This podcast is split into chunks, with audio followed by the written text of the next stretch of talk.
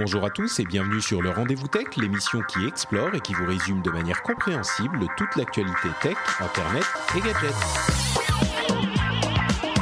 Bonjour à tous et bienvenue sur le Rendez-vous Tech, Rendez-vous Tech spécial de vacances euh, et spécial spécial parce que c'est un Rendez-vous Tech qui a été enregistré en avance et qui en plus est un, épisode spécial où on ne parle pas d'actualité mais d'un sujet spécifique. Comme vous l'avez vu dans le titre aujourd'hui, on va se poser la question mais que diable fait un consultant en sécurité? Euh, Est-ce qu'il se tourne les pouces à son bureau d'ordinateur en attendant qu'un truc horrible arrive et ensuite il débarque dans la société euh, pour accumuler l'argent euh, qu'il acquiert grâce aux fautes de ses clients. Est-ce qu'il fait d'autres choses que ça? Voilà, on entend le rire de notre consultant en sécurité euh, spécial, Stéphane Leboisselier. Comment ça va, Stéphane? Ça va et toi, Patrick? Eh ben, écoute, ça va. Euh, comme les auditeurs le savent, je suis Patrick Béja. Généralement, j'anime ce podcast toutes les semaines. Là, on alterne épisodes spéciaux et euh, épisodes euh, animés par d'autres animateurs, puisque je suis en vacances, mais plus pour très longtemps. Si mes calculs sont bons, normalement, très très vite, je reviendrai et les vacances seront terminées. Malheureusement, à vrai dire, au ah. moment où vous écoutez cet épisode, les vacances sont déjà plus ou moins terminées, puisque je suis en train de préparer l'épisode de la semaine prochaine. Si je me tiens au planning que j'avais établi, ce qui n'est pas sûr. Ça se trouve, je dis ça, et on est euh, mi-juillet euh, pendant que vous écoutez cet épisode, et on est à, des semaines, de longues semaines de la fin de mes vacances. Qui sait Vous en entendrez peut-être parler sur Twitter. Quoi qu'il en soit, euh, merci Stéphane d'être avec nous pour cet épisode spécial que nous enregistrons, ouf, bien avant sa diffusion. Donc peut-être qu'il y aura eu des attaques de folie dans le monde de l'informatique entre l'enregistrement et la diffusion. Mais puisqu'on va parler de tout plein de choses, que tu fais euh, au quotidien dans ton métier de consultant en sécurité. Euh, est-ce que tu peux nous dire un petit peu euh, qui tu es, d'où tu viens, ce que tu fais, pour que les auditeurs aient un petit peu une idée du contexte qui t'amène à nous pour cet épisode?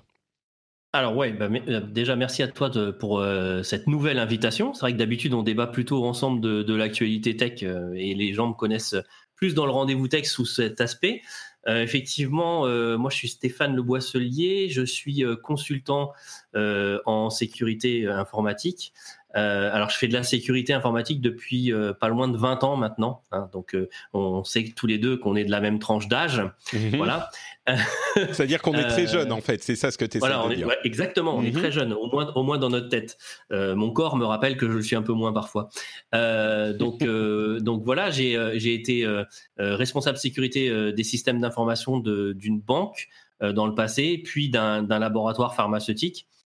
Ou pour le compte d'un laboratoire pharmaceutique, ça dépend de quelle position on se trouve, puisque j'étais chez la, société informatique qui opérait tout leur, tout système d'information. Euh, et donc, euh, ben, par la suite, comme j'aime bien le changement, je suis quelqu'un qui aime bien les challenges, euh, j'ai décidé de quitter ce qu'on appelle le client final, hein, donc la société, les, grosses sociétés, pour partir dans le consulting et essayer d'aller aider les clients dans différents aspects de la sécurité informatique au quotidien en tant que en tant que consultant. Voilà. Et donc aujourd'hui, ben, c'est quelque chose que je fais depuis quelques années. T'es consultant dans une firme ou t'es à ton compte? Euh, non, je suis dans, une firme dont le nom est une couleur. Mhm, d'accord, bah, je ne les connais pas assez. Euh, dans, une filiale dédiée à la sécurité. D'accord, je ne les connais pas assez pour décrypter ce, puzzle, mais on le laissera à l'appréciation des auditeurs. Non, je pense que les patriotes euh, et, les auditeurs du, rendez-vous tech auront assez vite, notamment parce que j'ai des collègues qui t'écoutent. D'accord, bon, bah, très bien. Euh, mais effectivement, donc, euh, tu es dans ce milieu depuis un bon moment et euh, bah, on va parler des différents métiers que, que, tu fais, des différentes activités, des différents types d'interventions. et ça couvre quand même des choses assez larges. Ça va de l'urgence du moment où il y a un, client qui t'appelle pour te dire il n'y a plus rien qui marche, qu'est-ce qu'on fait? Jusqu'à des travails beaucoup plus en, en profondeur et, et en, sur le long terme, euh, qui sont des, des, certificats, des accompagnements pour la certification, euh, des aides pour se mettre en conformité avec des régulations nouvelles, etc. Euh, j'imagine que les auditeurs savent que ce métier existe de la même manière que d'autres épisodes spéciaux qu'on a fait pendant ces, ces, quelques semaines. les auditeurs savent que ces métiers existent, mais ils savent pas forcément exactement ce que ça implique dans le concret. et c'est ce que je vous propose de découvrir dans ces épisodes spéciaux Et on va commencer avec peut-être un, scénario comme euh, pendant qu'on préparait l'émission, euh, je t'ai dit, il y a plein de trucs que tu fais, toutes sont intéressantes, mais il y en a qui sont un petit peu plus, euh, comment dire, un peu plus buzzy que d'autres. Et je, te propose qu'on commence avec ces moments de panique qu'on pourrait imaginer dans, une série télé ou dans un film un client s'est fait euh, bloquer ses ordinateurs par un, un, verre informatique, un ransomware, euh, c'est-à-dire qu'il y a un, écran qui s'affiche sur les ordinateurs de toute la boîte avec votre réseau est infecté, bloqué, payez-nous immédiatement euh, tant de milliers d'euros en bitcoin à cette adresse, sinon on efface tout dans 7 jours ou 24 heures ou ce que c'est. et là, ils décrochent leur téléphone et ils disent Stéphane, qu'est-ce qu'on fait? Et là, tu fais quoi? Peut-être que tu peux mieux expliquer que moi ce que c'est 40 Somewhere, mais euh, commençons par ce sujet. Ça, m'est arrivé il y a 15 jours, hein, donc je peux te. Voilà. Euh, et sachant que le client en question est un ami. Donc, euh, il m'a appelé sur mon téléphone perso à une heure totalement indue pour me dire Stéphane, qu'est-ce que je fais? Écoute, j'espère ne jamais en être victime, mais si jamais c'est le cas, je t'appellerai quelle que soit l'heure du jour ou de la nuit aussi. Sache-le, comme ça, tu es prévenu. C'est gentil. Alors en plus, là, le copain, je l'ai appelé en lui disant T'as de la chance. Euh, alors lui, il avait, il avait attrapé euh, Grand Crab, qui est, qui est un, qui est un, ransomware euh, bien connu, dont l'équipe de hackers qui, de souvenirs, sont des Russes, ont annoncé qu'ils partaient à la retraite puisqu'ils avaient réussi à récolter pas moins de 2 milliards d'euros. donc ils ont, ils ont de quoi aller. ils ont de quoi aller sur une petite île tranquillement se Non mais c'est de la folie, vraiment 2 milliards Ouais. Mais c'est incroyable. Après, c'est ce qu'ils ont annoncé. On sait pas le, on connaît pas le, on connaît pas du tout le, hmm. le vrai du, du faux. Euh, voilà. Mais, euh, mais oui, effectivement, c'est ce qu'ils ont annoncé. Un ransomware, euh, grosso modo, effectivement, comme tu l'as décrit, c'est un, un, genre de. Alors, je vais. J'ai promis de pas être trop technique, mais de l'être un peu. on, va, voir si ah bah, il faut hein. forcément un petit peu, bien sûr. Mais voilà, mais effectivement, c'est un programme informatique qui vient chiffrer, donc crypter alors on dit chiffrer en français, on dit pas crypto, euh, qui vient chiffrer euh, toutes vos données, tous les disques durs, de, alors soit des postes de travail, soit, soit des serveurs de l'entreprise sur lesquels sont stockées les données, euh, et qui vous demande effectivement une certaine somme d'argent par serveur ou par fichier qui a été chiffré. Euh, pour ben, vous donner les clés de déchiffrement. Euh, et puis en général, ils vous disent, euh, c'est là où les mecs ils sont quand même super forts, et ils vous disent écrivez, écrivez-nous. on vous donnera un bout de la clé de déchiffrement pour aller déchiffrer deux trois fichiers pour vous prouver que c'est bien nous qui possédons les clés hmm. avant que vous payiez. ah bah c'est sympa quand même. Ils, te montrent que voilà, ils, attirent le chaland. Alors sur, sur des vieux ransomware, on arrivait nous à, avec ces premières clés à essayer d'en déduire d'autres et à pouvoir euh, un peu libérer le client. Euh, aujourd'hui, euh, alors, il y, a, beaucoup de métiers en plus de consultants en sécurité. Et, et, là, en général, nous, on a des équipes dédiées d'intervention. C'est-à-dire que moi, je vais plutôt là intervenir en disant au client, OK, je prends les choses en main et j'appelle les experts Miami là, ou Las Vegas, ou enfin, ce que tu préfères. parce qu'on a des équipes en fait dédiées, donc qu'on appelle des cellules réponse à incidents, euh, qui sont dédiés à ce genre d'incidents majeurs euh, et hyper bloquants euh, pour les clients. Hmm. Donc eux, ils débarquent avec les mallettes, etc. Ils analysent tout. Faut savoir mais que c'est vraiment. Attends, tu, tu, on, on, est entre la, plaisanterie et la réalité là, mais c'est vraiment genre on débarque avec les mallettes, les casquettes et les, et les jaquettes FBI ou Non, non, mais c'est pas. En fait, c'est pour imager, mais on a vraiment une équipe qui ne fait, enfin, qui, on a des équipes qui sont dédiées à ça et qui effectivement, alors pas avec les mallettes, etc., plutôt avec leur télé, avec leur ordinateur portable hmm. euh, et un certain nombre d'équipements et qui arrivent chez le client et qui essayent de voir ce qui s'est passé.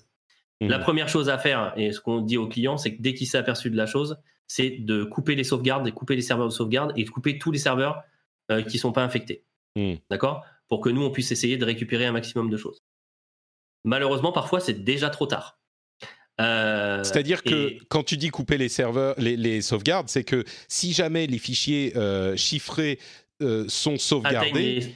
Ouais, atteignent les sauvegardes, bah, du coup la sauvegarde elle-même est chiffrée et donc on ne peut pas restaurer les bases de données à un instant T. Et ça prend, tu sais combien de temps ça prend Bah ça dépend du rythme de sauvegarde, j'imagine, mais c'est très variable. Ouais, ça dépend de comment tu as configuré Il y a des sociétés où si tu n'interviens pas dans les deux heures, c'est fini, hmm. et d'autres où on a un peu plus de On, ça, ça, dépend d'énormément de choses en fait, de l'architecture réseau, des équipements de sécurité qui sont en place, de quel est le vecteur de propagation de, de, du ransomware.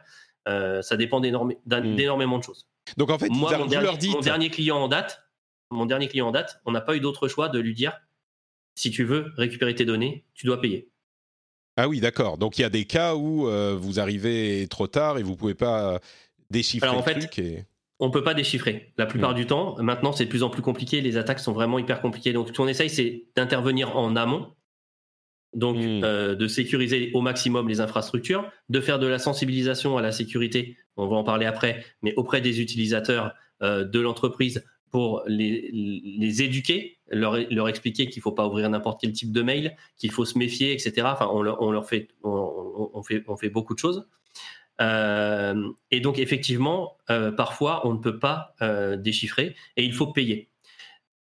Et en plus, les sommes qu'ils demandent, les hackers, c'est généralement des sommes adaptées à la société ou à la personne qui ont infecté de manière à ce que ça soit euh, possible de payer. C'est pas qu'ils vont demander 12 euh, millions à une petite PME. Exactement. C'est euh, totalement adapté par rapport au chiffre d'affaires de l'entreprise. C'est des gens. Aujourd'hui, attention. Hein, aujourd'hui, les hackers, c'est plus le petit adolescent boutonneux qui est dans son coin. Aujourd'hui, c'est des bandes organisées et c'est du crime organisé.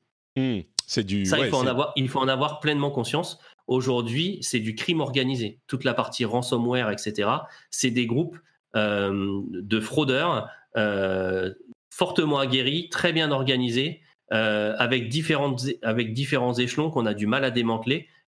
Parce que, un peu comme le système Tor, qui est un système en oignon qui permet de ne pas retrouver la source quand on est au point de terminaison, euh, ils sont organisés de la même façon, de sorte qu'on ne puisse pas remonter aux têtes pensantes euh, si on arrive à attraper les petites mains.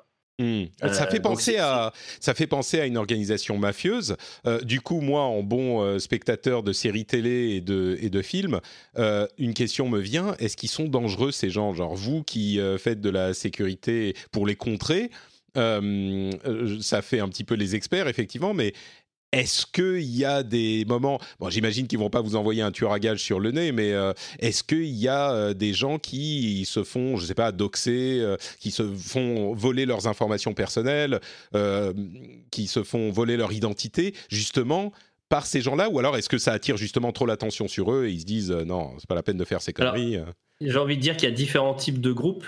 Hmm. il y a des groupes de fraudeurs qui eux, qui eux vont chercher à récupérer ton identité euh, et aujourd'hui vendent ton identité numérique, c'est-à-dire qu'aujourd'hui ils sont capables de complètement prendre l'empreinte de ton PC, parce qu'aujourd'hui tu as beaucoup de biométrie, mais qui est liée à, euh, ton, PC. Donc les données sont récoltées par exemple auprès de ta banque. Ils savent que quand tu viens les visiter, c'est soit sur ton téléphone qui est un iPhone euh, ou, un, ou un Android en version temps, avec telle résolution d'écran, que tu as tendance à cliquer à telle vitesse, de telle façon, sur telle icône, etc., etc. D'accord? Tout ça, en fait, est, euh, pris dans une base de données auprès de ta banque pour que quand tu te présentes, en fonction du comportement, ce qu'on appelle de la biométrie comportementale, en gros, hein, euh, on sache que c'est toi. Aujourd'hui, les fraudeurs euh, sont capables de revendre cette identité numérique, en plus de tes données personnelles, à d'autres fraudeurs pour, par exemple, obtenir un crédit à ta place, euh, et faire de l'usurpation d'identité. Hmm. Bah, moi, je pensais plus. Je pensais plus. Alors, d'une part, effectivement, ce genre de, de, données biométriques, pour que les gens comprennent bien, c'est des données biométriques qui sont utilisées pour euh, déclencher des euh, suspicions de fraude, justement, quand les comportements ne correspondent pas à ce qu'ils connaissent de vous. ils se disent oula, là, il y a peut-être quelque chose de bizarre. Peut-être que la personne s'est faite voler ses identifiants. C'est ça. Donc, Tiens, Monsieur Béja, il est, il est en Finlande. Là, il arrive depuis les Pays-Bas ou il arrive depuis l'Irlande, est-ce qu'il n'a pas un VPN Tiens, mais Monsieur Béja, il n'a jamais de VPN, c'est bizarre. Du coup, soit ça va déclencher un mécanisme de sécurité complémentaire pour vérifier que c'est bien toi et que potentiellement tu es en voyage ou quoi que ce soit, euh, donc avec un deuxième facteur d'authentification par exemple, euh, soit ça va bloquer euh, et déclencher une alerte auprès des services mmh. de la banque pour investigation. Et donc, s'ils réussissent à récupérer ces données et qu'ils ont en plus d'autres données, ils peuvent réussir à se connecter à ton, bon, ton compte en banque, par exemple. Moi, ce à quoi je pensais, euh, c'était plus, est-ce qu'ils viennent vous, vous, chercher des emmerdes à vous, les chercheurs en sécurité? Tu vois, est-ce qu'il y a des petites batailles qui se déclenchent? Non, ça, c'est pas, c'est le genre d'attention qu'ils veulent pas, quoi. Alors, non, en plus, nous, on a un laboratoire d'épidémiologie, donc on regarde absolument tout ce qui se passe sur le net, tout ce qui se trame et on détecte les, les, les attaques, euh, etc. en amont. En général, elles arrivent rarement jusqu'à nous. Hmm. Euh, par contre, tu demandes s'ils sont dangereux. Pour moi, oui, ils sont dangereux parce que j'estime qu'à partir du moment où on balance un ransomware dans un hôpital, on est quelqu'un, on est quelqu'un de sans scrupules et dangereux. Hmm. Oui, et c'est déjà parce que là, il y a des, parce que là, on met en, on met en, vie, en, danger la vie des patients euh, de cet hôpital. Et donc là, pour moi, là, il, il dépasse les, il dépasse les bornes. Est-ce que, ce euh, sont, est-ce que ce sont des attaques qui sont très ciblées ou est-ce qu'il y a tout euh, Est-ce que c'est des, des euh, bots qui tournent en boucle, qui essayent d'infecter tous les réseaux possibles qu'ils détectent avec les failles qu'ils connaissent Ou est-ce que, et il y a peut-être des deux, est-ce que c'est des attaques où ils ciblent, effectivement, ils vont aller chercher pendant, je sais pas, une semaine, ils savent que tel responsable marketing, ils ont telles informations sur lui parce qu'ils sont tombés dessus dans un fichier de données liquées et ils disent ah bah tiens un tel il bosse dans cette telle société, je vais passer euh, une journée à essayer d'infiltrer ce euh, réseau en envoyant un email ciblé à cette personne. Et puis, euh, si je passe qu'une journée dessus, bah, on peut potentiellement en tirer 25 000 euros, donc ça vaut le coup. quoi. C'est ce genre de choses ou c'est plus automatisé que ça? Non, alors à une époque, il ratissait large. Il voyait où il rentrait et, et effectivement, il s'adaptait ils étaient, ils, étaient agiles et euh, ils s'adaptaient en fonction du contexte. Aujourd'hui, euh, les derniers retours qu'on a, comme c'est des bandes organisées, de plus en plus, il y a une phase d'étude euh, de la victime en amont. il, y a du, y a, y a du social engineering où l'attaquant va appeler, essayer de voir où sont les failles humaines dans l'entreprise, effectivement, pour pouvoir bah, aller attaquer la bonne personne et être sûr que euh, le verre va pouvoir se propager. Euh, comme je te l'ai dit, aujourd'hui, on a vraiment affaire à du crime organisé et c'est de plus en plus compliqué parce qu'effectivement, ils choisissent leur cible et, ils savent où, et ils savent où ils vont. C'est-à-dire que tu peux recevoir un appel, par exemple, j'en sais rien, tu es une société de j'ai aucune idée, mais tu fabriques des râteaux, euh, tu as un, fournisseur qui t'appelle pour te proposer euh, tel type de métal pour ton râteau, et il dit bah, je vais vous envoyer un document euh, pour vous montrer, enfin un document qui détaille d'où on se fournit, quel type de, de, trucs on fait, et c'est un, document, et, du coup tu, raccroches, tu reçois le mail de la personne en question, tu, ne prêtes pas trop attention, il y a un PDF, tu double-cliques et là, ça lance une attaque parce qu'ils connaissent telle faille de, tel système. Euh, c'est ce genre de truc, quoi. C'est ce genre de truc. C'est hyper euh, difficile à contrer. C'est hyper difficile à contrer. Euh, après, il y a un certain nombre de, un certain nombre de mesures qu'on peut prendre sur le plan technique. et puis après, effectivement, sensibiliser les utilisateurs. Mmh. parce qu'en général, les gars écrivent quand même, ils, font encore des erreurs, donc c'est fait avec des noms de domaine un peu bizarres. Il y a toujours encore quelques fautes d'orthographe parce que, comme souvent, c'est pas forcément des Français euh, qui sont mmh. derrière. Euh, ils passent par des outils de traduction et en général, niveau grammaire et orthographe, euh, ça, pose des soucis. Mais alors, en ce moment, on en voit un peu moins, mais tu as eu la grande époque des arnaques au président qui, qui, était, qui, qui, faisait légion. en fait, ils ciblaient euh, les, sociétés euh, qui étaient en cours de changement euh, de, comité exécutif ou qui étaient en cours de rachat, etc. Et il disait bonjour, je suis le président machin, j'ai besoin pour une acquisition, je, suis actuellement en Chine pour une acquisition d'une société, j'ai besoin que vous versiez absolument 150 000 euros tout de suite sur tel compte, tel numéro de compte, et ça marchait. Oh mais il donnait le nom du président, du président effectivement de la nouvelle structure et. Ouais. Et il y a plein de gens. Il y a plein de boîtes. Il y a plein, oh y a plein de boîtes qui se sont fait avoir. Et nous, on nous a appelé au secours en disant qu'est-ce qu'on fait? Et là, j'imagine que c'est un peu trop tard, quoi. Euh, là, là c'est trop tard. Donc après, nous, on a, pareil, on a une cellule juridique qui aide les gens à faire les démarches, etc., mmh. etc., pour essayer de récupérer ça, euh, ça derrière. On arrive à tracer l'argent, mais, mais c'est super compliqué. Et, j'imagine, j'imagine quand tu, tu es dans les bottes de la personne qui a fait cette erreur, tu dois te sentir parce que c'est le genre de truc où sur le moment tu t'y penses pas trop et tu le fais, bah ça te paraît naturel.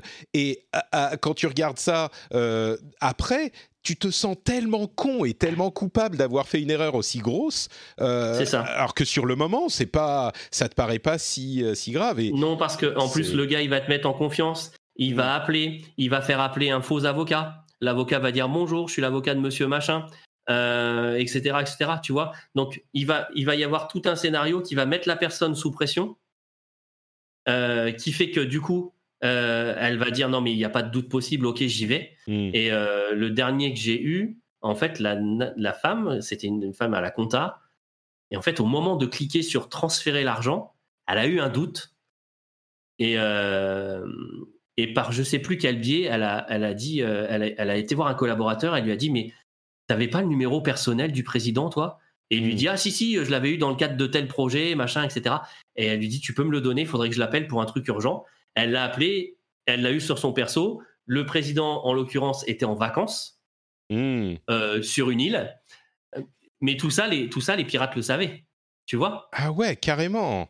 Et, du coup, il était en vacances. Du coup, elle savait, il savait que son téléphone pro était potentiellement pas, pas, pas allumé. Et donc, elle l'a appelé sur son perso. Elle lui a dit, euh, écoute, euh, écoutez, monsieur le président, voilà ce qu'on me demande. Et il a dit, vous bloquez tout tout de suite. Ouais. Oh, le, trait de génie, là, elle, elle mérite la ah, Légion d'honneur. Elle, elle, euh, elle, a gardé sa place à vie hein, dans la société. Bon, revenons un petit peu, on va continuer à parler de tout ça, mais revenons un petit peu dans le concret des attaques de ransomware. On en a parlé, mais donc, vous envoyez les gars FBI avec les casquettes et les gilets et leurs ordinateurs portables, et ils font quoi en fait? Parce que tu me disais, bah, généralement, c'est on n'arrive pas à déchiffrer, donc on, dit souvent de payer, mais qu'est-ce que vous faites une fois que vous êtes dans les locaux? Vous essayez de trouver l'origine? Vous Qu'est-ce que vous Alors on, essaye, faire, on essaye de trouver déjà le patient zéro, ouais, comme souvent, hmm. euh, pour essayer de, limiter la propagation de, l'attaque si elle ne s'est pas déjà propagée à, toute l'entreprise. Euh, et, du coup, après, on arrive à récupérer le, le, verre, hein, le programme, euh, et on arrive du coup parfois à déterminer quelles peuvent être les clés de déchiffrement. Comme je te le disais aujourd'hui, c'est de plus en plus compliqué. Donc on essaye plutôt de limiter la casse. Hmm. Euh, aujourd'hui, ce qui se passe en fait, et ce qui s'est passé dans, quelques cas, c'est qu'on demande à l'entreprise d'être euh, patiente, euh, de repartir sur des nouvelles bases, et on l'aide à sécuriser son infrastructure, réseau, logiciel, serveur, etc. parce que très souvent, en fait, les attaques de ransomware comme ça donnent lieu à un mandat d'arrêt international auprès d'Interpol. Hmm. Quand Interpol arrive à attraper les gars, ce qui est arrivé assez régulièrement, euh, en fait, on arrive à mettre la main sur le serveur avec les où, sont les clés de, déchiffrement du coup, hmm. euh, et à envoyer les clés de déchiffrement aux victimes. Ouais, mais ça peut prendre euh, des, semaines, des mois, peut-être même. Mais ça peut prendre des semaines, voire des mois. Et du coup, euh, quand tu dis repartir sur des bonnes bases, il faut carrément changer le matériel, genre euh, tu changes tous les ordinateurs de la boîte ou tu, tu reformates les trucs simplement et tu as gardé les, les fichiers chiffrés sur les serveurs et ça tu, tu reformates. Nous on, vérifie, nous on vérifie derrière qu'il n'y a plus de traces du verre sur le réseau, qu'il y a plus de, enfin que voilà que le ransomware est, est, plus là, et plus, est plus sur le réseau qu'il euh, n'y a pas en plus un petit euh, soft genre euh, crypto miner parce qu'ils aiment bien ajouter aussi, hein, tu vois. Donc non seulement ils te, ils te, ils te bloquent ton ordi, mais en plus ils l'utilisent pour miner du Bitcoin. D'accord. Et, donc, quand vous trouvez le type de logiciel ou la, le logiciel, c'est vraiment de la, de la, euh, euh, de la virusologie. Euh, vous trouvez le type de logiciel. Parfois, moins aujourd'hui, mais parfois, vous réussissez à trouver. Peut-être que vous les connaissez. Donc, vous pouvez trouver soit, j'imagine, au début, il y avait des failles qui vous permettaient de déchiffrer, ou peut-être que vous avez les clés de, de, chiffrement qui sont utilisées. En fait, au, début, ils utilisaient des clés de chiffrement avec un algorithme. alors, c'était des clés de chiffrement à 128 bits qui n'était hmm. pas énorme au final, et dont l'algorithme euh, qui était utilisé nous permettait de prédire à peu près les 80 premiers bits de la clé. Du coup, il restait pas tellement de travail à faire, et sur les tout premiers ransomware, on a quand même, on a, on arrivait quand même à parer un certain nombre euh, d'attaques et, à, détecter, enfin, à trouver un certain nombre de clés vous testiez les, euh, je sais pas, 4 milliards de, de possibilités restantes mais aujourd'hui, c'est plus, aujourd'hui, c'est plus possible. Hmm. C'est, trop bien, c'est trop bien organisé. Et aujourd'hui, à moins de remettre la, la clé de, de trouver la clé de déchiffrement sur les, sur les serveurs parce qu'ils ont été euh, saisis par Interpol, euh, c'est quand même ultra compliqué. D'accord. Alors ça, c'est une fois qu'on a été attaqué. Euh, on parlait, on a beaucoup parlé de sensibilisation à la, sécurité. Euh, j'imagine qu'il y a beaucoup de, Parlons de ça un petit peu. Donc, il y a une autre de tes activités. Tu vas dans une société qui t'a, qui a commandé à ta boîte euh, un séminaire de sensibilisation à la sécurité parce qu'ils veulent pas se faire avoir. tu vas avec ta présentation PowerPoint et c'est surtout euh, des, explications sur ce que c'est le, phishing et, ou le spear phishing, euh, donc les, ciblages très euh, personnalisés. Ou alors vous allez surtout voir les responsables en sécurité informatique et vous vérifiez que tous les logiciels sont à jour avec les dernières mises à jour de sécurité, etc. Ou est-ce que c'est les deux Alors non, ça, ça c'est plutôt une phase qu'on dirait d'audit. Euh, si je vais vérifier euh, l'infrastructure, etc., on est plus dans de l'audit et on regarde effectivement comment est-ce qu'ils fonctionnent, est-ce qu'ils sont à l'état de l'art ou pas. Sur la partie sensibilisation, on a plusieurs, euh, on a plusieurs choses. On a des portails sur lesquels les gens peuvent se connecter et venir apprendre c'est quoi un virus, c'est quoi un ransomware, c'est quoi un cryptolocker. Euh, voilà, je dirais pour Madame Michu, commencer à dégrossir c'est quoi un spam, c'est quoi le phishing? Parce que le phishing, ben, parfois pour la tata, c'est quoi? C'est la tata ou la mamie du Cantal? Je sais plus, la tata, je crois. Euh, je crois que c'est la mamie du, du Cantal, je ne sais plus. Mais on est, on est, euh, on va être un petit peu moins euh, sexiste, on va dire le papy du Cantal. Voilà, voilà, exactement. Nous, on va inventer le papy du Cantal. du coup, donc, donc voilà, donc il y, a des choses très très basiques. Après, on a effectivement des séances plénières où là, je vais dérouler mon petit PowerPoint en bon consultant, hein, tu vois, avec ma petite télécommande et tout, et effectivement où je vais leur apprendre et leur faire un petit peu peur. Après, euh, je t'interromps encore une fois, excuse-moi, pour, te poser la question. On a tous fait dans les entreprises ces séminaires euh, qui vous euh, apprennent à faire tel ou tel truc, sensibilisation à tel ou tel machin. Généralement, c'est soporifique et les gens les regardent d'un œil et, et, cliquent rapidement pour arriver à la fin. c'est ça. Est-ce que les gens c'est pour ça que nous, on a inventé d'autres méthodes. D'accord. Voilà. Euh, par exemple, aujourd'hui, on propose un escape game. Alors là, c'est plus pour les managers, euh, mais on propose un escape game où, euh, en fait, on réunit allez, entre 5 et 7 personnes. Après, après au-dessus, ça commence à être un peu, un peu trop, un peu trop dans une salle de réunion. Et où, en fait, on, dans la salle de réunion, on va, on va, on va semer quelques indices euh, ces indices doivent mener à un code. et en fait, tous, tous ces indices qu'on a laissés sont des fautes en termes de sécurité que tu peux faire. Hmm. Laisser un, exemple un mot de passe qui a été écrit qui est dans un papier froissé sur la poubelle. Ah euh, laisser un post-it sous le bureau. Euh, est-ce que c'est des légendes urbaines, ça, ou est-ce que les gens le font vraiment? Ah non, mais moi je le vois tous les jours. Ah oui, vraiment, c'est hyper commun, quoi. Le, le mot de ah, passe sur le post-it. Ah non, alors je l'ai plus, j'ai plus la photo parce que je pense que tu aurais presque pu la mettre dans les notes de l'émission. Euh, j'avais une photo où en fait l'écran le, était entouré de 7 ou 8 post-it avec des mots de passe à des applicatifs différents sur le sur l'écran. Mais alors, ce genre de choses, je pense qu'il y a des auditeurs qui entendent ça et qui disent ouais, mais enfin, attends une seconde, le post-it sur l'écran dangereux, machin. Euh, les espions qui sont en Chine ou en Russie, pardon, pas les espions, mais les malfaiteurs qui sont en Chine ou en Russie, euh, ils vont pas venir dans nos bureaux regarder euh, ce qui est écrit sur mon post-it. Et je, t'avoue que même moi, je me dis, j'ai du mal à savoir comment ça va euh, du post-it qui est sur mon bureau à une attaque ciblée sur l'infrastructure informatique. Comment ça se passe? Est-ce que tu sais Alors déjà, est-ce que tu connais le ratio entre le nombre d'attaques qui proviennent de l'extérieur et le nombre d'attaques qui proviennent de l'intérieur? Euh, Bien sûr, il y en a trois fois plus qui viennent de l'intérieur, puisque tu me poses cette question. Alors, c'est le ratio, il est de 80-20. Ah oui, 80%, 80 des attaques proviennent de l'interne un stagiaire euh, qui est en fait pas là du tout pour faire son stage, mais qui est là pour récupérer des données, hmm. un ou un salarié mécontent. D'accord. Et c'est vraiment une grosse... Parce que là, on a parlé de ransomware, donc ça a peut-être donné une image un petit peu faussée euh, des, des, problèmes de sécurité que peuvent avoir les entreprises. Mais effectivement, généralement, euh, ça vient vraiment... Mais alors, il y y a, aussi des ransomware qui arrivent avec une complicité interne. Ah oui Tu vois? Eh oui c'est hyper poussé, effectivement. Et quand je te dis qu'on est, on est sur du crime organisé, on est sur du crime organisé. C'est-à-dire que le gars va postuler pour un poste bien précis dans l'entreprise, mais en fait, c'est une taupe. Euh, euh, et, il va essayer de collecter soit des informations, soit aider un groupe, un groupe mafieux, comme tu l'as dit, hein, mais et, à, juste titre, euh, pour venir mettre un ransomware ou quoi dans l'entreprise. Hmm. Et qui je suis désolé, hein, ça, fait, ça rend un peu parano. Hein, mais, Non, mais c'est ça, c'est ce que j'allais dire. Ce qui est terrifiant, c'est que avec ces histoires de ransomware, on n'a même pas vraiment besoin d'être, euh, je sais pas moi, Renault ou, euh, ou, une grande société, parce que même une société de taille moyenne euh, peut payer quelques dizaines ou quelques enfin, 100, 200 000 euros si l'avenir de la boîte est en danger parce que tout le système est bloqué. Eh ben t'imagines, pour gagner 100 ou 200 000 euros, ou peut-être même plus, je ne sais pas si mes chiffres sont exacts, mais pour gagner ce genre de chiffres, euh, ça vaut bien le fait de postuler, enfin d'avoir une personne qui postule ah pour... Euh, et puis, il, va, il va postuler à 3-4 postes différents dans différentes boîtes, et puis prendre celui euh, où il est. Il a besoin d'y être 4 jours, et après, c'est terminé, il disparaît. Quoi. Mais, mais, nous, clairement, on a, on a des PME hein, qui hmm. nous appellent. Hein. On n'a pas que des groupes du CAC 40. Hein. Hmm.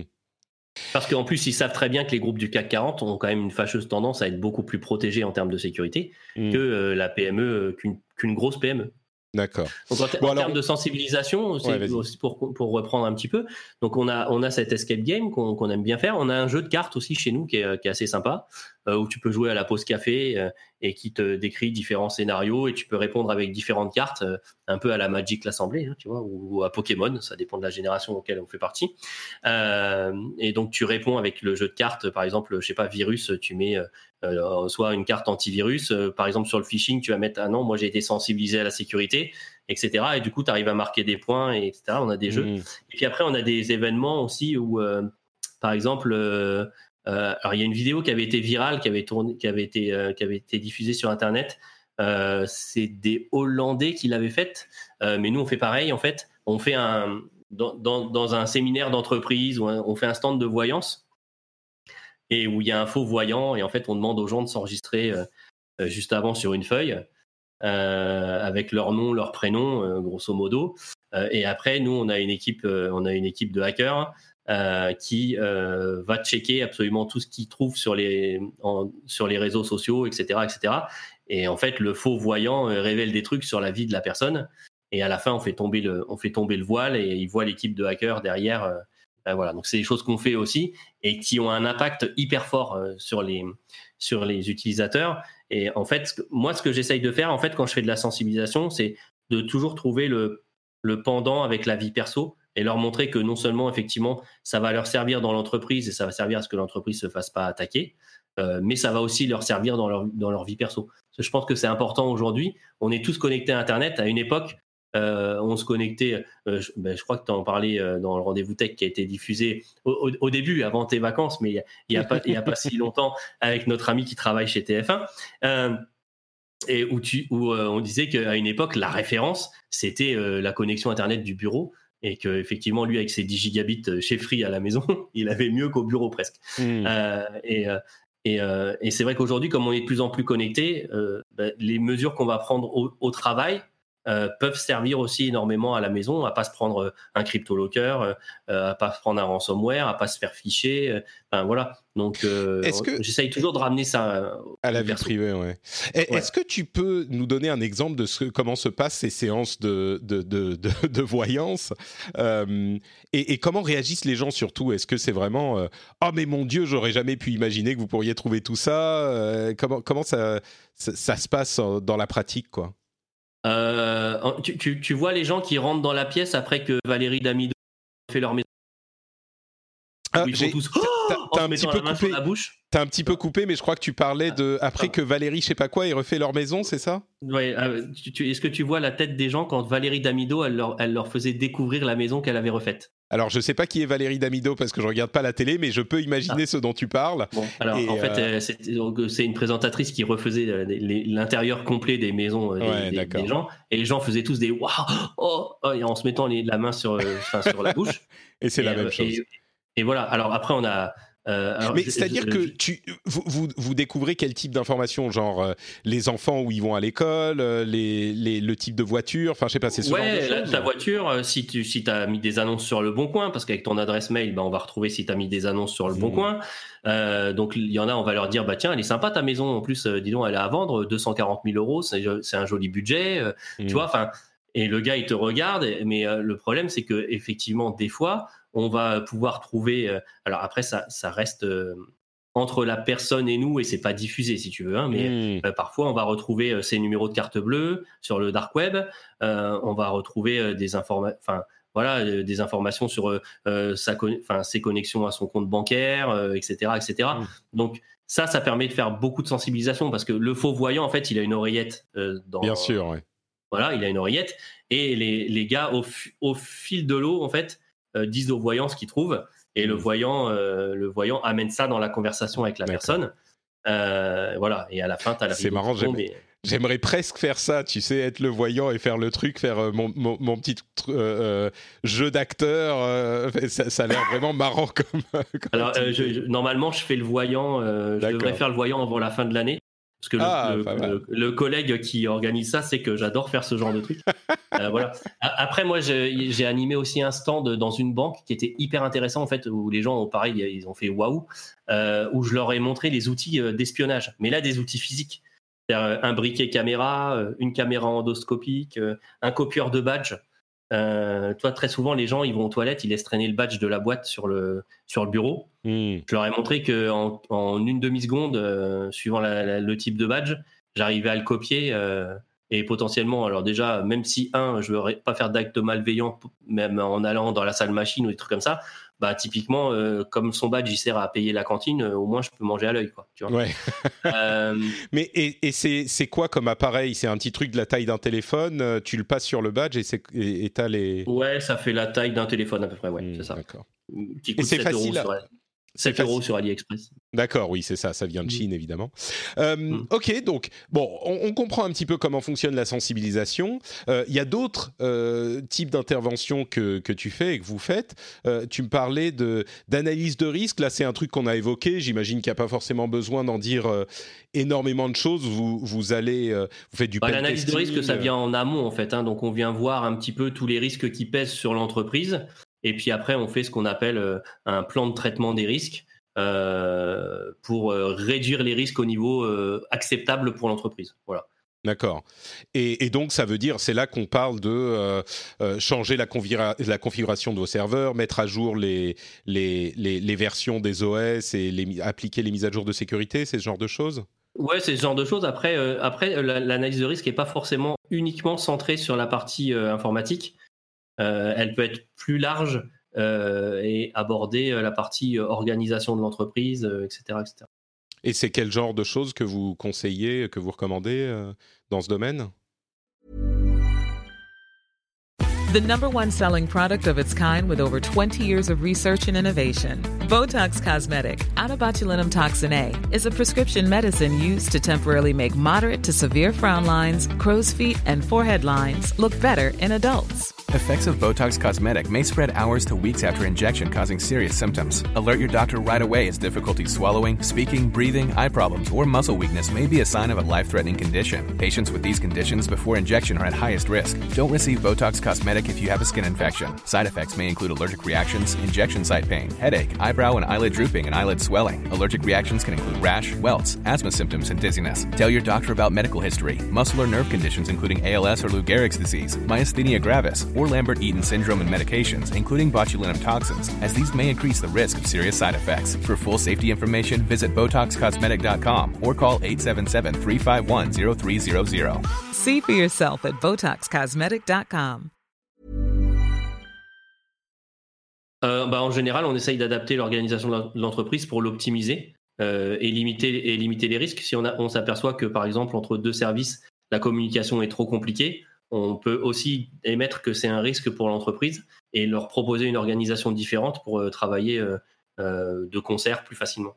Mais juste pour que je comprenne bien, quel service et quel service pourrait se parler de manière compliquée à tel point que ça pourrait mettre bah, en, alors, danger en, fait, parfois, notamment, des trucs basiques, mais par exemple, parfois le RSSI, donc le responsable sécurité des systèmes d'information, parfois il est rattaché à la direction générale. Et parfois, il est rattaché à la direction informatique.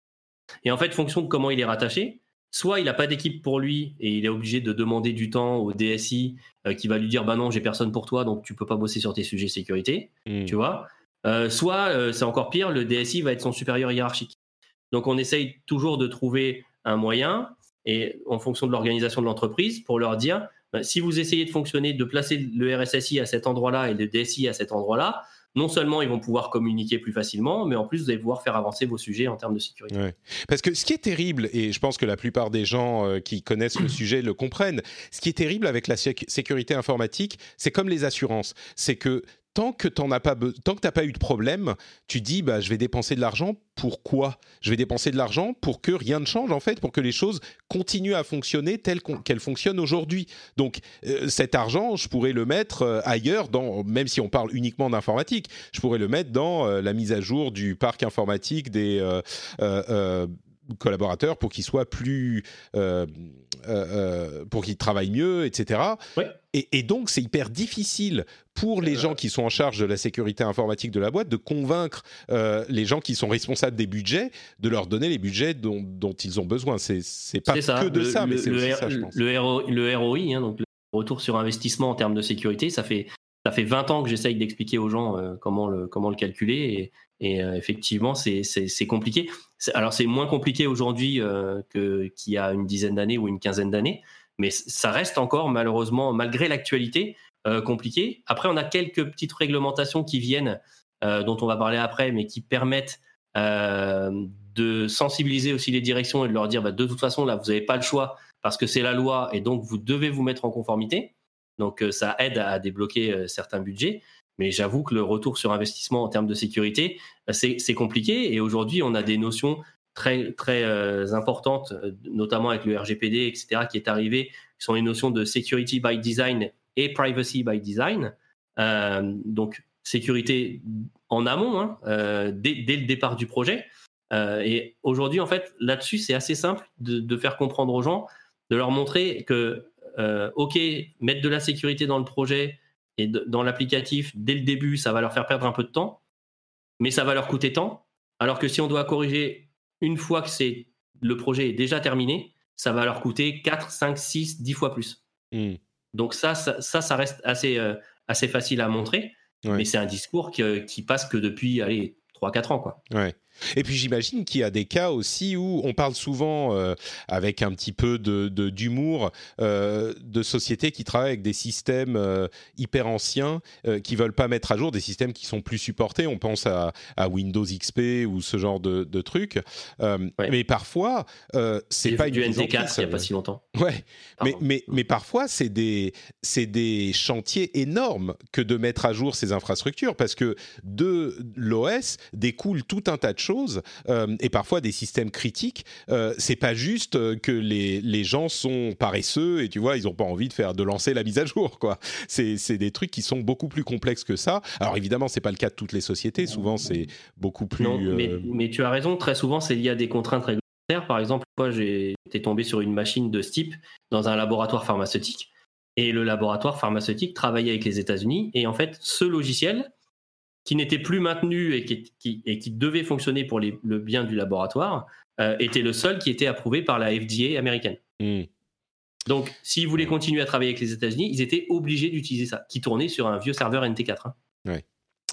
Bon, euh, donc on a parlé d'analyse de risque. Tu, as mis aussi une section cloud et sécurité. C'est différent euh, d'analyse de risque? C'est pas la sécurité parce que tout est un petit peu dans le cloud aujourd'hui. Alors le problème, c'est qu'effectivement aujourd'hui, il y a beaucoup de gens qui sont en cours de transition vers le cloud. Euh, et que euh, on n'aborde pas du tout la sécurité dans le cloud comme on peut comme on peut l'aborder euh, quand on a son propre data center, par exemple, ou quand on a sa propre salle machine dans les bureaux. quand on parle de cloud et de sécurité, très souvent, je cite un philosophe qui s'appelle Maître Yoda, qui dit tu dois désapprendre ce que tu as appris.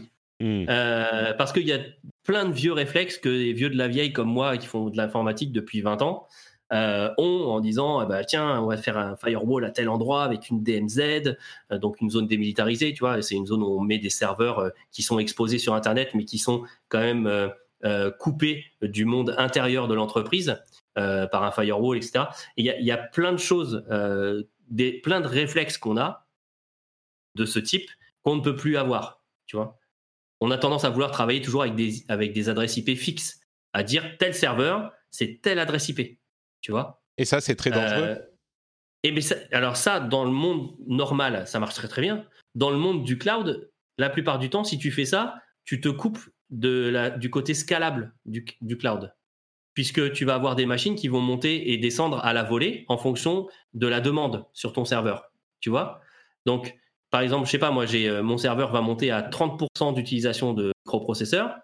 J'estime que c'est que c'est une montée en charge suffisamment importante pour dire je vais lui adosser un second serveur pour le soulager. Ah oui, et donc si tu as dit euh, à tout ton système euh, mon serveur c'est telle adresse IP, il y en a qu'un et c'est celui-là, eh bah t'es foutu parce que tu peux pas déporter la charge de travail sur deux serveurs différents. Hmm. Donc il y a plein d'exemples comme ça. Donc tu peux dire, alors après tu peux dire oui, je vais travailler avec des poules d'adresses, etc. Mais tout ça, il faut y penser en amont parce qu'effectivement, sinon tu risques de te bloquer euh, et, de te couper des fonctionnalités euh, du cloud qui sont hyper importantes, notamment cette notion de scalabilité. Donc quand tu parles de cloud et de sécurité, euh, c'est plus un autre set de préoccupations et de choses auxquelles il faut faire attention quand on travaille dans le cloud et pas juste en réseau interne. Exactement. D'accord. Et donc ça, j'imagine que vous, analysez les, risques et les optimisations un petit peu de la même manière, sauf que ça s'applique euh, au cloud. Oui, aujourd'hui, on, intervient beaucoup sur euh, AWS et, Azure, euh, assez, peu chez, assez peu sur Google Cloud Provider pour l'instant. Euh, parce que Google euh, avait un train de retard pendant longtemps. Ils se sont bien améliorés, mais il faut aussi le temps que ça, le travail euh, des commerciaux et du bouche à oreille se fasse. mais Pour ceux qui ne savent pas, AWS, c'est Amazon Web Services qui représente l'essentiel des services vendus de, à des sociétés pour des serveurs cloud, quoi, aujourd'hui. Ouais, même si, euh, même si euh, Azure, est, en, forte montée, et, même des gens comme Netflix qui travaillaient euh, exclusivement avec Amazon commencent à avoir également des serveurs chez, chez, Azure. Donc Azure, c'est Microsoft. oui, Azure, c'est Microsoft. C'est Microsoft Azure. Et, et aujourd'hui, un des gros points sur lequel on intervient, c'est Office 365. D'accord. Pourquoi est-ce que c'est un gros point? Euh, parce qu'il y a beaucoup d'entreprises qui, euh, pour des raisons de simplicité d'utilisation de, licences, etc., euh, etc., migrent sur Office 365. Parce que ça évite aussi d'héberger la messagerie en interne dans l'entreprise. Hein, c'est Microsoft qui va tout gérer, etc. Oui, pour ceux qui ne savent pas, euh, Office 365, en fait, c'est la formule euh, software as a service euh, d'abonnement en fait à Office, et on prend des licences pour X collaborateurs dans l'entreprise, et ils se connectent, soit ils, ils téléchargent l'application sur leur sur leur ordinateur, soit on se connecte directement sur le web et tout est hébergé chez Microsoft, chez, sur Azure. Voilà. Sauf que pour la partie entreprise, tu peux même remplacer donc ton PABX, donc euh, la, partie qui gère le, la téléphonie de l'entreprise. Euh, tu peux même l'intégrer, etc. Tu peux intégrer Skype, etc. Et ça pose un grand nombre de, de soucis en termes de sécurité, y compris sur l'annuaire de gestion d'identité Active Directory chez Microsoft. Euh, etc. Donc nous, on intervient sur euh, euh, la sécurisation de, tout ça et comment optimiser pour éviter les attaques. il y a beaucoup d'attaques sur des usurpations d'identité, sur des bruits de force sur des comptes de, collaborateurs, etc. donc on essaye de mettre en place. C'est plus dangereux du coup quand c'est sous bah, forme de exposé. 360 tu veux dire que c'est pas derrière le firewall de l'entreprise sur son réseau interne, euh, mais n'importe qui peut lancer, euh, enfin peut taper sur son navigateur la page web de Office et essayer de se connecter avec l'adresse euh, mail d'un des collaborateurs. l'un des collaborateurs de l'entreprise, c'est ouais, ça bah ouais, parce qu'en en fait, tu, mine de rien, tu augmentes ta surface d'exposition et ta surface d'attaque. Hmm. Ton annuaire d'entreprise, quand tu as un Active Directory dans l'entreprise, ben, personne n'y a accès. Alors, sauf cas particulier où ils font de l'exchange euh, en, mode web qu'on appelle OWA, mais, mais grosso modo, normalement, euh, l'annuaire, il est dans l'entreprise et on n'y a pas accès. Mais là, forcément, c'est chez, chez, Microsoft. Les attaquants, ils vont savoir que c'est du Office 365, ils vont essayer, ils vont essayer de rentrer. Donc on a, parce qu'il y, a toujours des fuites d'informations, il y a toujours des, voilà, il y a toujours des, des, trucs dispo. Dark web, deep web, pour moi, ça n'existe pas. Euh, c'est des notions purement pas commercial, mais marketing, on va dire. Euh, mais voilà, tu as toujours un endroit sur le net euh, ou sur le net planqué euh, qui va relever les informations et qui va te dire bah, tiens, telle entreprise, elle est sur Office 365. leur politique d'adresse de, mail, c'est prénom.nom. Et quand tu es sur Office 365, pour te connecter, tu vas pas utiliser un login souvent comme en entreprise, tu vas utiliser une adresse mail. Tu vois Hmm. Donc, du coup, bah, si tu connais la politique d'adresse mail, tu peux aller faire de la- du forcing sur les, sur les mots de passe, etc. Donc, nous, on essaye de, mettre, euh, de voir avec les clients pour mettre en place de l'authentification multifacteur, euh, mettre en place des équipements de sécurité qui vont chiffrer, déchiffrer à la volée les informations, voir si euh, tout est OK dans, dans, dans ce qui passe dans les flux de l'entreprise, etc., etc. Hmm. Voilà. Il y a beaucoup, beaucoup, beaucoup de choses. Je te pose la question par rapport à un truc qu'on a évoqué à plusieurs reprises et qu'on entend partout. Euh, le dark web, le deep web, tous ces trucs-là, tu dis, ouais, c'est, c'est, juste le web, quoi. C'est peut-être un peu caché, mais qu'est-ce que, qu'est-ce que ça veut dire pour toi? Parce qu'on sait ce que ça veut dire pour, euh, dans l'inconscient collectif euh, des utilisateurs qui ont peur de, tout, euh, moi y compris. Le dark web et le deep web, c'est des trucs où on peut pas se connecter facilement. Ça passe justement par le réseau Tor ou Dieu sait quel type de, de, de- d'outils il faut pour y accéder. Pour toi, c'est quoi euh, ce dark web et ce deep web qui, qui en fait n'existent pas? C'est juste des, des sites euh, qu'il faut connaître, mais c'est quoi? Ouais, enfin pour moi c'est des, c'est des, c'est, des. Alors, alors que moi-même je les, j'emploie ces termes hein.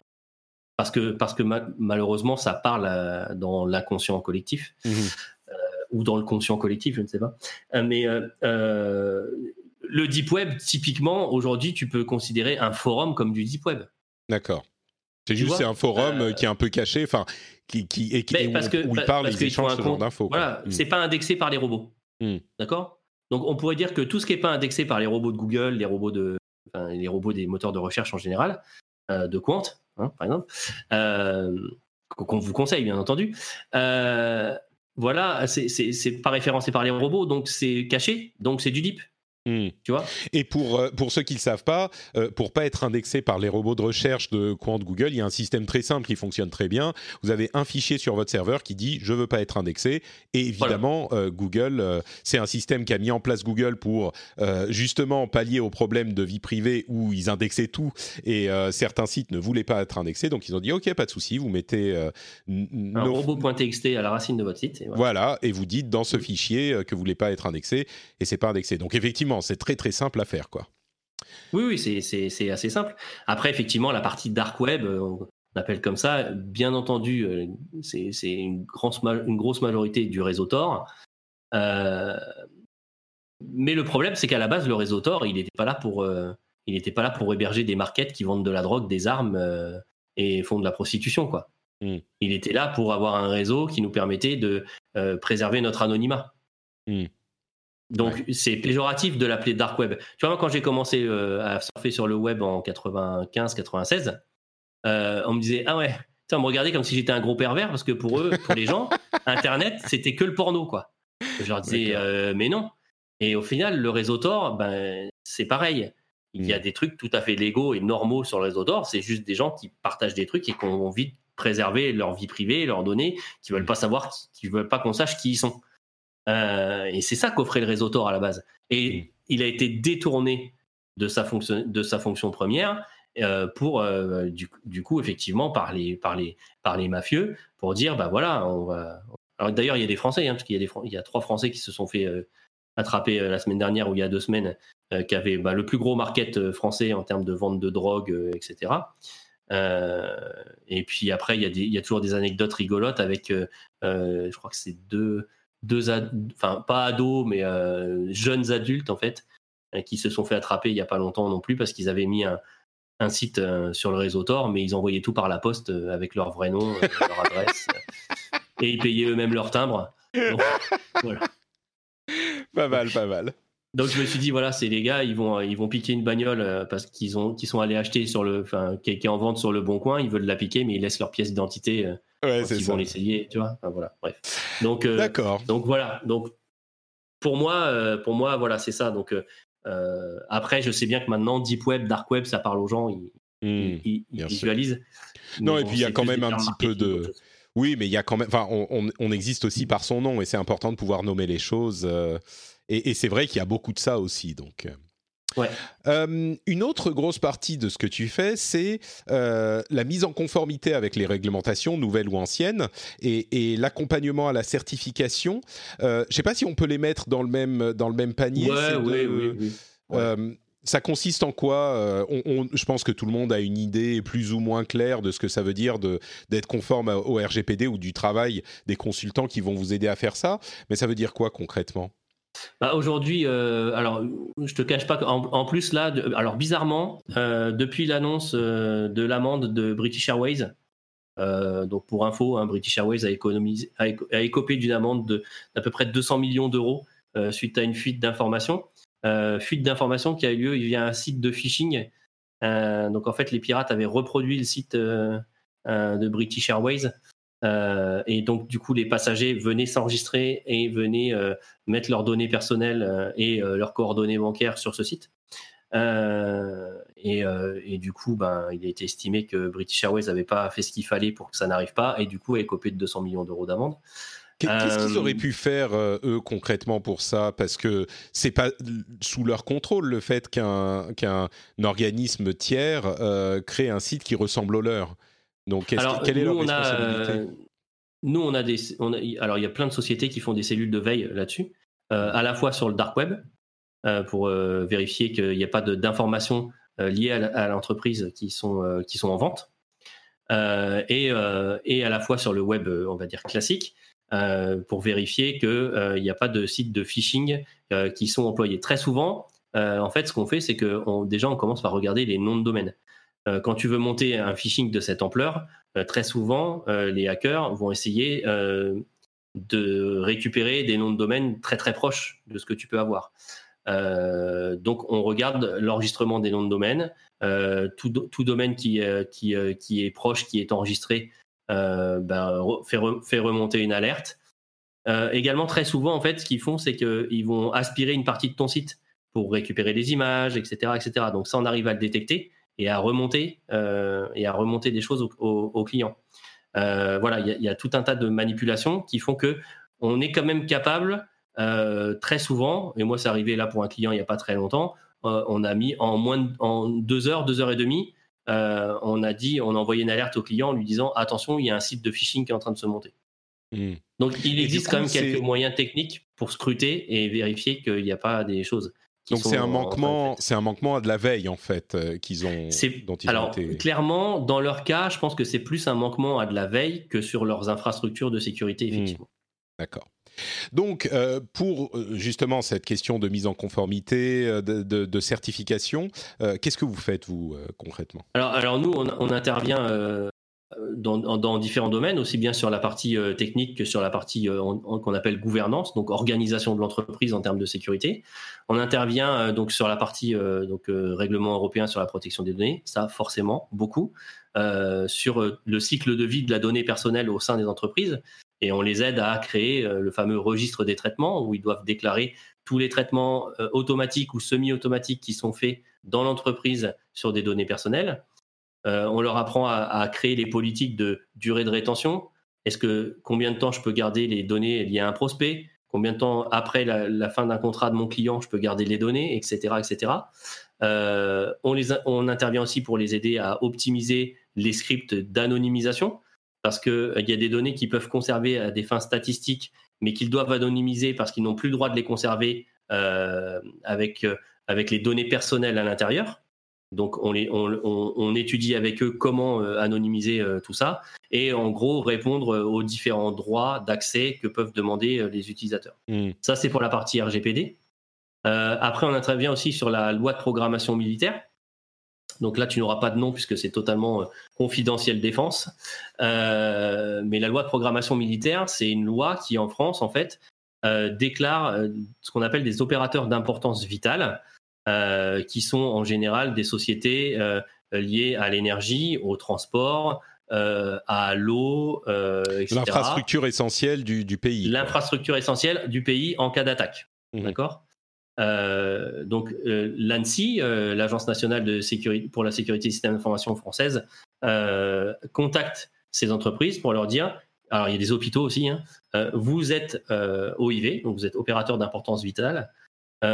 Voici, on va vous aider à identifier les parties de votre informatique qui sont ce qu'on appelle des des, des, on va, je vais vulgariser, mais qui sont des, des parties de, vitales de l'informatique, parce que euh, typiquement, à un hôpital, tout ce qui est traitement du dossier patient, par exemple, et tout ce qui est SAMU, secours, etc., va faire partie de ce qu'on appelle des SIV, donc des, des, du SI d'importance vitale. Mais par exemple, toute la partie RH, etc., la, la, loi de programmation militaire, elle s'en fiche, elle. Mmh, euh, que le médecin ou l'infirmière elle pas sa paye, ça rentre pas, enfin ça met pas en danger le, pays, tu vois. D'accord. Euh, et donc on va les aider à rentrer en conformité sur un certain nombre de choses que demande euh, cette loi en termes de sécurité pour pas se faire hacker. donc ça c'est pour la loi de programmation militaire. Et il y a son pendant qui arrive au niveau européen, qui est la directive Nice. La directive Nice, en gros, ils ont pris la loi de programmation militaire française, hein, ils se sont pas embêtés. Ils l'ont un petit peu étant un petit peu légèrement allégé sur certains aspects, alourdi sur d'autres. Ils l'ont surtout élargi. Et donc, ils ont déterminé deux types de sociétés. Les OSE, donc les, opérateurs de services essentiels, qui sont l'équivalent de nos OIV à nous, euh, qui vont là être encore euh, des hôpitaux, euh, des banques. Là, ça peut être des banques. voilà, enfin, tous les services essentiels. Et ils ont aussi décrété qu'il y avait des fournisseurs de services numériques. Les fournisseurs de services numériques, c'est tout ce qui est marketplace, tout ce qui est Dropbox, tout ce qui est euh, euh, ben, fournisseur d'un service numérique, mais qui est potentiellement euh, un petit peu touchy, où il peut y avoir des grosses données, beaucoup de données personnelles, des données de l'entreprise, etc. Ou un marketplace important, comme peut l'être en France, par exemple, c'est Discount, etc. Et ça, c'est soumis à des questions de sécurité pour. Euh, Exactement. Donc, ils vont demander à se soumettre à un certain nombre de sécurité, d'exigences de, sécurité. Alors, la différence pour l'instant entre attends, les moi pourquoi est-ce que Cdiscount est au même niveau que euh, une société qui travaille avec euh, l'appareil militaire? Peut-être pas au même niveau, mais concerné par la. Les, les, les exigences sont plus faibles sur les fournisseurs de services numériques que sur les OSE. Oui, mais, je veux dire, mais même, pourquoi est-ce qu'on considère un truc comme ces discounts comme euh, bon, euh, c'est pratique de pouvoir acheter ces trucs pas chers, mais euh, ça me paraît étrange de le mettre. Alors, ça, va être pareil pour Amazon, etc. Hein. ça va être tous les ça va être tous les marketplaces. Parce que potentiellement, ils hébergent des données bancaires, parce que ils ah, hébergent beaucoup de données personnelles sur les utilisateurs. Donc c'est plus du registre du, RGPD, on va dire, si on. C'est presque presque lié au RGPD mmh, et ces, fournisseurs de services numériques, donc les FSN, dans un premier temps, ça va être euh, si tu veux, et c'est là où c'est intelligent, euh, ça va être sur le volontariat. Hmm. Donc, pour eux, ça va être une vitrine de dire voilà, je suis fournisseur de services numériques euh, reconnu par, la communauté européenne, par, voilà, par les autorités européennes. du coup, c'est un gage de sécurité plus important que le petit cadenas HTTPS qu'on ouais, connecté chez moi. Et est-ce qu'il y a des, gens, des responsables, enfin je sais pas, j'imagine que tu vas parler à des, dans certains cas, à des, euh, des, des, présidents de, PME ou des euh, managers qui sont euh, un petit peu moins préoccupés par ces questions. Est-ce qu'il y a des gens, quand tu vas leur dire, bon, il faut faire tel et tel truc, anonymisation pour le RGPD, etc., est-ce qu'il y a des gens qui disent, non, mais euh, ça nous emmerde ces conneries, euh, il n'y a pas moyen de faire sans ou, ou alors est-ce que tous, quand tu leur dis, bah, désolé monsieur, c'est la loi, ils disent, bon, ok, bah, allons-y. Non, ça n'arrive jamais, ça. Tu sens l'ironie dans ma voix Oui, oui, oui, oui j'ai bien compris, j'ai bien euh, compris. Je, je, je, je, voulais, je, savais pas si j'avais bien transcrit. Si, si, très, très, bien, euh, non, alors malheureusement, euh, très souvent encore, c'est le discours qu'on a. Hmm. Voilà, moi j'ai eu la comparaison par un directeur général, j'ai eu la comparaison entre le RGPD et le bug de l'an 2000.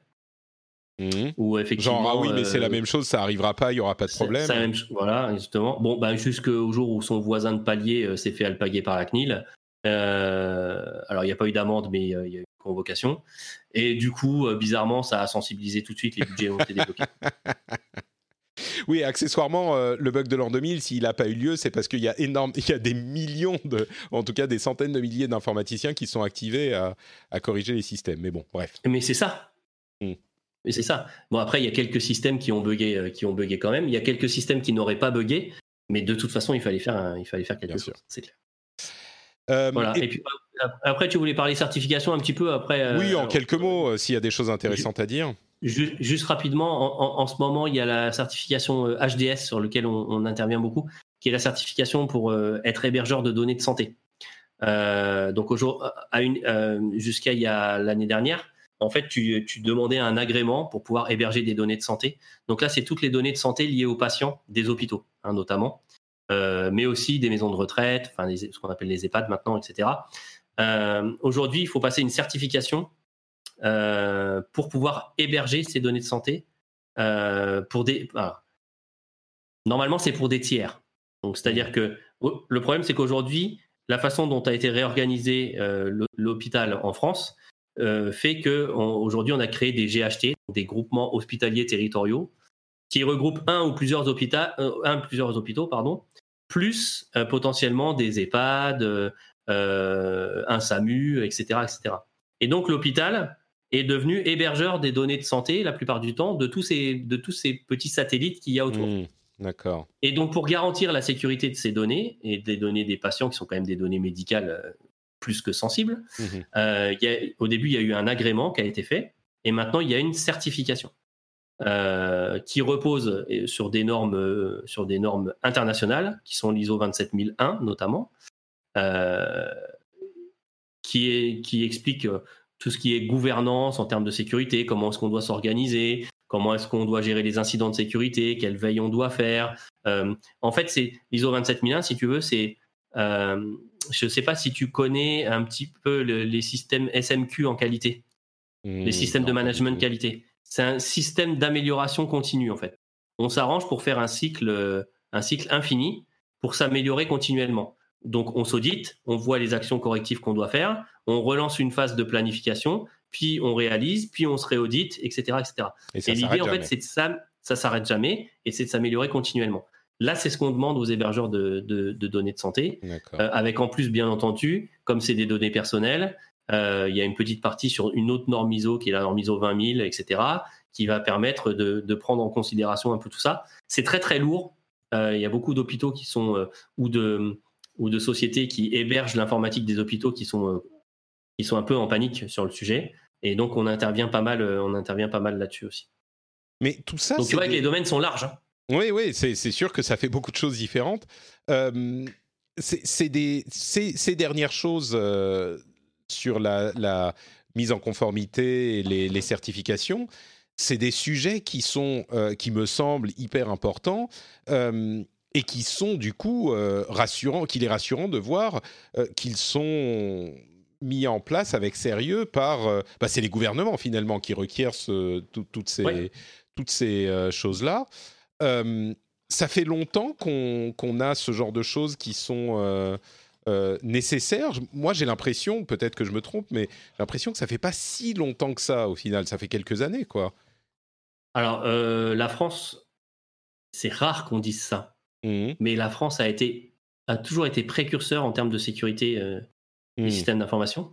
D'accord. Les premiers, les premières questions se sont posées dès 1978 en France. Ah oui, d'accord notamment sur les données personnelles et sur l'équivalent et sur l'équivalent de la CNIL. Donc, euh, donc en France, on est quand même précurseur. Et du coup, est-ce que on peut dire ensuite c'est l'appréciation personnelle et, chacun peut en avoir une différente, mais sur ces sujets, du coup, euh, j'ai l'impression que l'État fait un bon boulot et, gère bien, même si rien n'est jamais parfait, mais sur ces sujets, on est quand même, euh, on peut être euh, fier de la manière dont c'est géré, je crois. Est-ce que tu pourrais dire ça? Encore une fois, c'est jamais parfait, mais en termes d'instances, aujourd'hui, les instances euh, de type ANSI, etc., aujourd'hui en France sont en plein essor, sont en plein renforcement de leurs effectifs. Euh, j'arrête pas de voir des copains euh, que je connais depuis 15 euh, ans sur LinkedIn qui vivent encore en région parisienne, qui se font embaucher par l'ANSI. Coucou mmh. les amis. et je trouve ça plutôt bien. Aujourd'hui, on est on est plutôt bon en termes de en termes de cybersécurité en France. je sais pas si tu suis aussi, mais on en avait parlé dans dans Bits avec avec Christophe. Il y a un concours européen de hacking mais qui est organisé par euh, l'ENISA, donc qui est l'équivalent de l'ANSI chez nous, mais au, plan européen, donc qui est l'autorité euh, euh, qui s'occupe de la cybersécurité en Europe, mhm. qui organise un concours de hacking entre les différents pays. Hein. c'est un peu la World Cup, la World Cup des hackers. Et l'année dernière, pour notre première participation, hein, donc c'était la troisième ou quatrième édition, on est arrivé deuxième à très très peu des, des, Allemands. qui qui qui, et qui jouaient à domicile. Et, et, en fait, les gens se sont aperçus que les petits Français ils géraient quoi.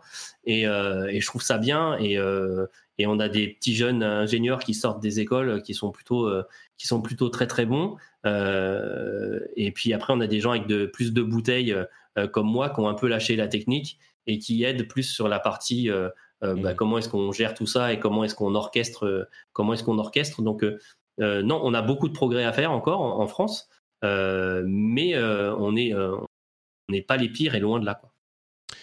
Euh, D'accord, bon, c'est pas exactement la réponse que j'espérais, mais c'est quand même pas complètement négatif, donc euh, on toi, va toi, toi, toi ah, tu, tu, voulais que je te dise quoi? On est plus beau, on est plus fort, on est. Non, non, j'ai l'impression qu'on a souvent euh, envie de dire que ah, le gouvernement c'est pas ce qu'il fait et au niveau de la sécurité c'est le foutoir. Et, et j'ai l'impression moi que sur ces sujets importants que sont la sécurité des données, en particulier dans le cas des, des je me souviens plus du nom euh, des acteurs vitaux.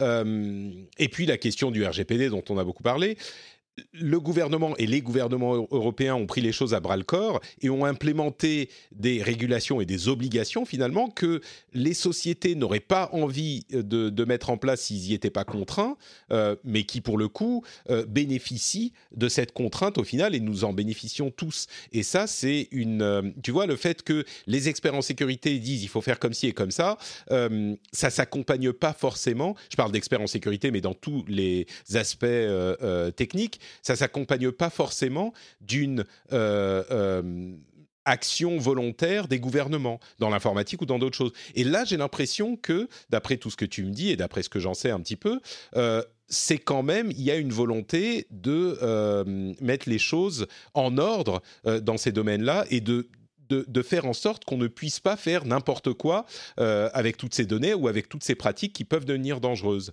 Donc, euh, je trouve ça positif. Oui, oui, mais c'est positif. Je veux dire, en France, en termes de cybersécurité, on est plutôt, on est plutôt bien loti. Mm. Euh, effectivement, comme tu le dis, le, les, les, instances étatiques obligent les, les entreprises à, à, à, se mettre en conformité et, et à prendre en compte cette, cette sécurité. Euh, Aujourd'hui, ils sont quand même conscients. Euh, après, on adhère.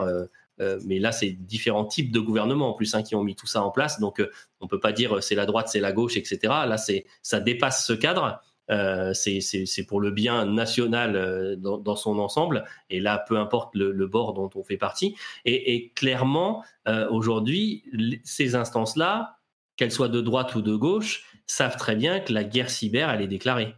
Aujourd'hui, euh, les Américains euh, attaquent les Russes, qui attaquent les Américains, qui attaquent les Chinois, qui, enfin, bref. Donc, euh, mm. on, on, le sait, ça existe. Donc, on souhaite s'en prémunir.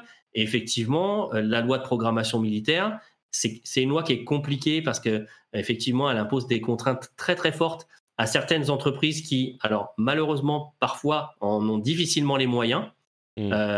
parce que, par exemple, parfois euh, un petit producteur d'eau qui va produire quelques milliers de bouteilles à l'année va être déclaré opérateur d'importance vitale. Pourquoi? Parce que c'est le seul capable de fournir de l'eau potable, de l'eau potable dans un rayon de 100 km euh, en, cas de, en, cas de, en cas de blocage du pays.